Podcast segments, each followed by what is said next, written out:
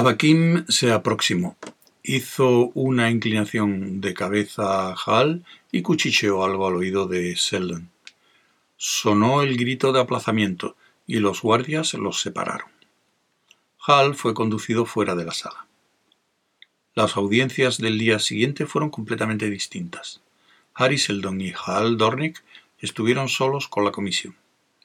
Estaban sentados juntos ante una mesa con escasa separación entre los cinco jueces y los dos acusados. Incluso les ofrecieron cigarrillos de una caja de plástico iridiscente que recordaba a un caudal de agua corriente. No era más que una ilusión óptica, y los dedos notaban una superficie dura y seca. Seldon aceptó uno. Hall rehusó. Seldon dijo: Mi abogado no está presente. Un comisionado replicó. Esto ya no es un juicio, doctor Seldon. Estamos aquí para hablar de la seguridad del Estado. Lynch Chen dijo, Yo hablaré. Y los demás comisionados se retreparon en sus asientos, dispuestos a escuchar. Se formó el silencio alrededor de Chen en espera de sus palabras. Hal contuvo el aliento. Chen, enjuto y duro, menos viejo de lo que aparentaba, era el verdadero emperador de toda la galaxia. El niño que ostentaba el título solo era, un símbolo fabricado por Chen, y no el primero. Chen dijo, Doctor Sheldon, usted altera la paz del reino del emperador. Ninguno de los mil billones de seres que ahora viven entre todas las estrellas de la galaxia vivirán dentro de un siglo.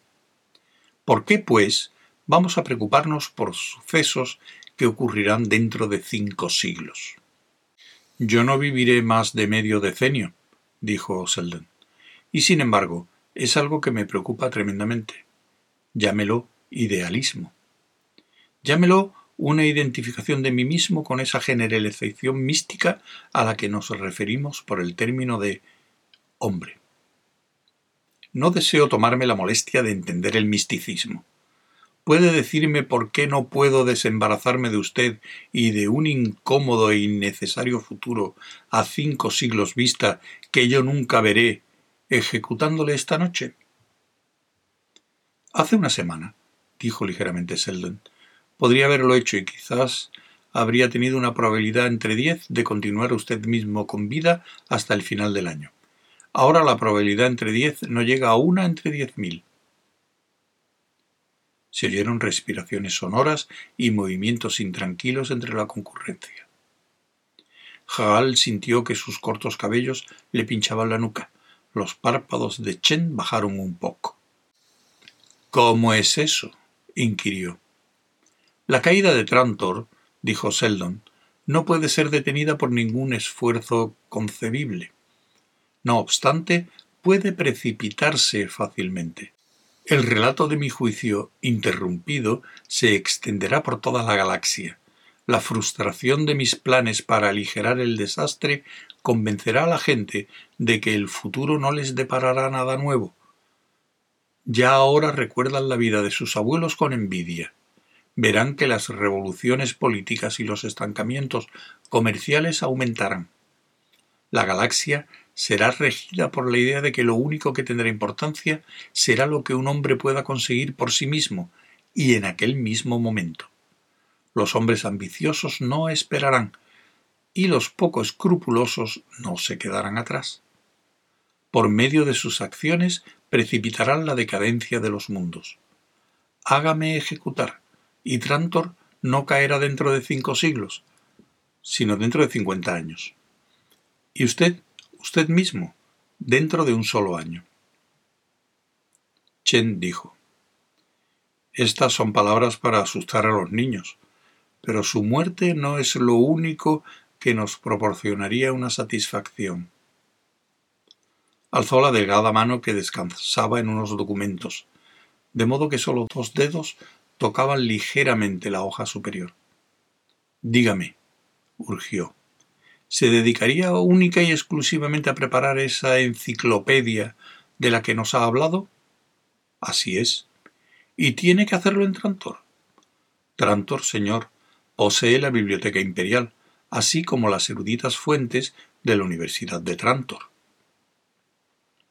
Pero si usted estuviera en otro sitio, digamos en un planeta donde la prisa y distracciones de una metrópoli no interfirieran con las reflexiones eruditas, donde sus hombres pudieran dedicarse enteramente y por completo a su trabajo, ¿no sería una gran ventaja? Es posible que nos reportara ventajas de poca importancia. Pues este mundo ya ha sido escogido. Podrá trabajar doctor a su gusto y con sus cien mil hombres a su alrededor. La galaxia sabrá que está usted trabajando y luchando contra la caída. Incluso les diremos que impedirá la caída, sonrió. Como yo no creo en tantas cosas, es difícil para mí no creer tampoco en la caída, así que estoy enteramente convencido de que diré la verdad al pueblo. Y mientras tanto, doctor, usted no perturbará a Trantor y no habrá ninguna alteración de la paz del emperador. La alternativa es la muerte para usted y para todos sus seguidores. No tomaré en cuenta sus anteriores amenazas. Tiene cinco minutos a partir de este momento para escoger entre la muerte y el exilio. ¿Cuál es el mundo elegido, señor? preguntó Seldon. Me parece que se llama Terminus, dijo Chen. Negligentemente dio la vuelta a los documentos que tenía sobre la mesa para que Seldon los viera. No está habitado, pero es habitable, y puede ser adaptado a las necesidades de los sabios. Está un poco aislado. Seldon le interrumpió. Está en el extremo de la galaxia, señor. Como ya le he dicho, está un poco aislado. Es muy apropiado para sus necesidades de recogimiento. Vamos, le quedan dos minutos. Seldon dijo. Necesitaremos tiempo para disponer el viaje. Hay veinte mil familias implicadas. Les daremos tiempo. Seldon reflexionó un momento y el último minuto empezó a cumplirse. Dijo Acepto el exilio. A Hall le latió el corazón con fuerza al oír estas palabras.